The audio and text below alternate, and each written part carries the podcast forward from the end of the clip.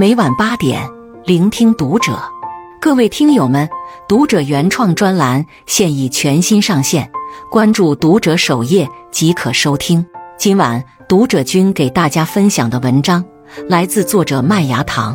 人到中年开始变富有的四大迹象。李嘉诚说：“财富不能单单用金钱来衡量，内心富贵才能真正拥有财富。”金钱只能满足我们物质上的需求，真正的快乐来源于精神富足。人到中年，日子过得平平淡淡，总以为这辈子就那样了。其实，一个人若要转运，还是有些蛛丝马迹的。有这四个迹象，往往是开始变富有的征兆。一、控制消费欲望。当今社会，摆在每个人面前的诱惑很多。消费的欲望就好比人性的鸦片，抽上一口就很难抽身。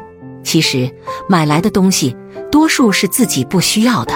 有条三七法则是这么说的：一部手机，百分之七十的功能是没用的；一座大房子，百分之七十的空间是闲置的；家里的东西，百分之七十是不会经常用的。买了却闲置一边，只能算是浪费。只有利用起来。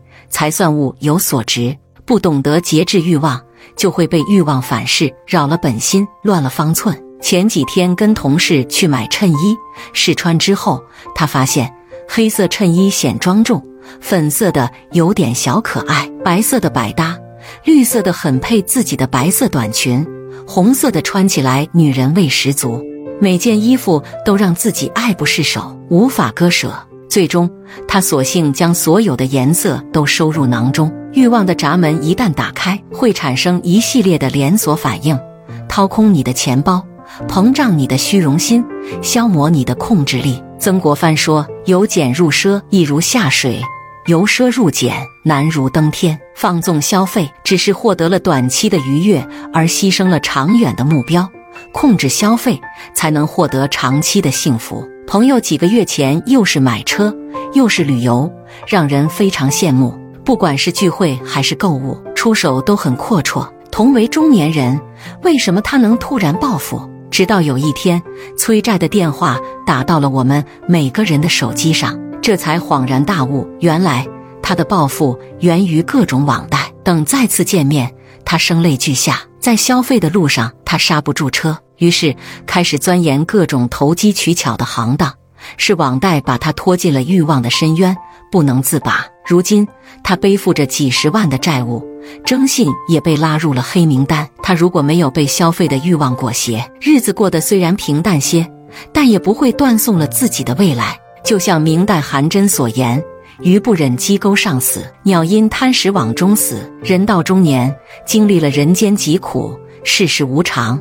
理应变得从容和淡定，切莫因一时贪念被欲望绑架，走向不归路。一个人越来越富有，当懂得如何取舍，才能淡定从容。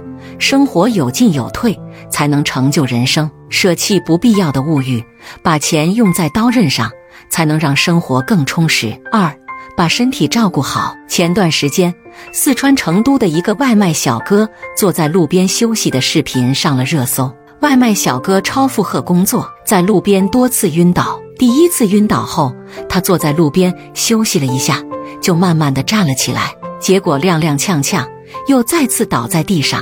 这次他坐了良久，最后他再次站起，拖着沉重的步伐继续开始工作。如果不是身体透支，年纪轻轻不会轻易晕倒。这次他能坚持站起来，如果不照顾好身体，下次呢？下下次呢？身体健康的时候才能拥抱当下，没了健康就没了一切。杨东平对此深有体会。当健康存在的时候，像阳光、空气一样不足为奇，似乎天经地义，享用不尽；而一旦丧失，则无异于天塌地陷。任何事业、财富、情感都毫无意义。多少人忙忙碌碌一生，追求所谓的事业。财富，而疏忽了健康的重要性，健康轰然倒塌，一切为时已晚，毕生的追求也都化为泡影。网络上流行一句话：“人到中年不得已，保温杯里泡枸杞。”人的命运如同一列火车，透支身体也是一种超载，只有定时保养。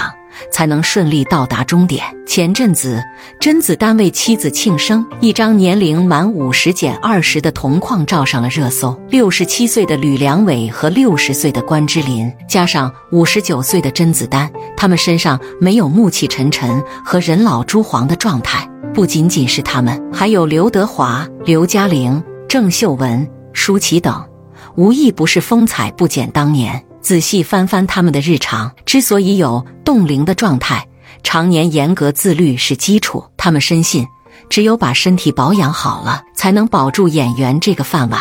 除了每天坚持健身，在饮食上，他们也下足了功夫。刘嘉玲二十年不吃晚饭，刘德华三十年没有喝过冰水了，舒淇一点油脂都不碰，郑秀文从不肆意吃东西，还加大健身力度。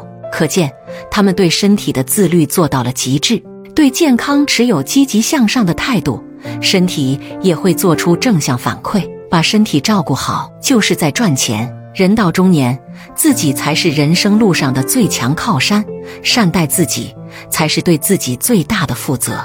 三，学会投资自己。人生最好的投资是什么？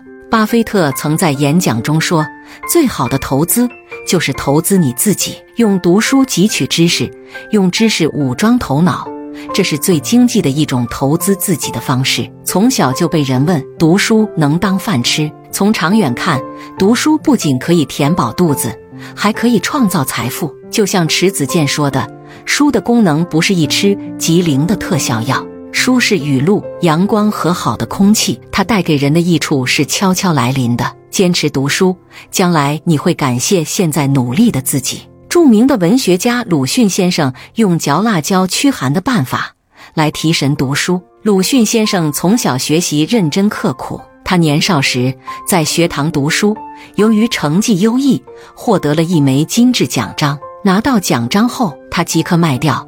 先是买了几本书，然后又买了一串红辣椒。每当夜晚寒冷、夜读难耐时，他便取下一个，放在嘴里反复咀嚼，直至辣得满头大汗。冬天，他就是用这种办法驱寒，以坚持读书。自我增值可以提高自己的认知，改变自己的境遇。脚步丈量不到的地方，通过读书可以实现。轮椅作家史铁生的文学成就。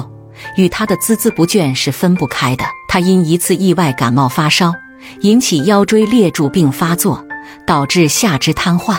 身体上的残缺让一个意气风发的少年一度失去了活的勇气。是写作给了他活下去的力量。他通过不断的学习、感悟，最终实现了自己的文学梦。是读书启发了他，使其重新定位思考人生，也给了他写作上的灵感。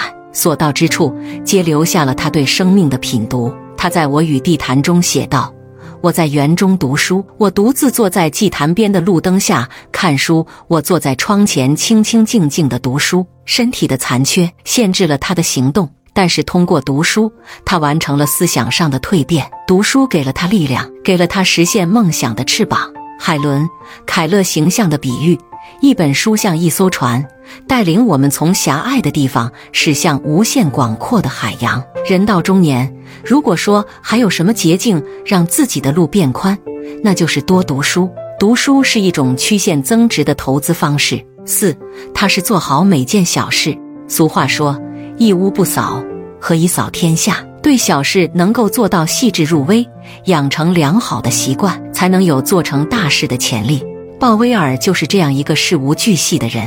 他开始时的第一份工作是在一家大公司当清洁工，他没有抱怨，反而对工作投入百分之百的热情，在工作中不断吸取教训，总结经验，把这样一份微不足道的工作做得有声有色。他甚至还研究出一套拖地窍门，省时省力，地拖得又快又好。